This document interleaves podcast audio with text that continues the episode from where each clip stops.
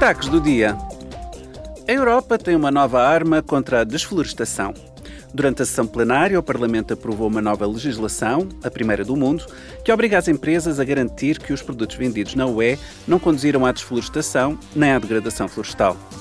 Tal como solicitado pelo Parlamento, as empresas terão igualmente de verificar que estes produtos respeitam os direitos dos povos indígenas.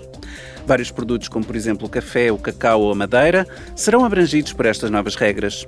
Em apenas 30 anos, entre 1990 e 2020, perdeu-se uma área superior à da UE para a desflorestação.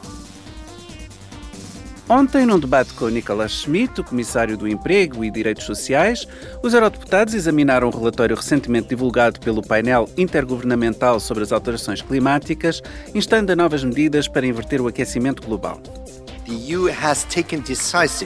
A União Europeia tomou medidas decisivas para atingir o seu objetivo de redução das emissões líquidas em pelo menos 55% até 2030, para além da via da neutralidade climática na UE até 2050. A União tem de avançar com a aplicação deste ambicioso pacote para continuar a demonstrar ao mundo que é possível uma ação climática ambiciosa. That ambitious climate action is possible. O comissário Nicolas Schmidt reiterou que as medidas que a UE adotará terão um impacto intergeracional ao longo dos séculos.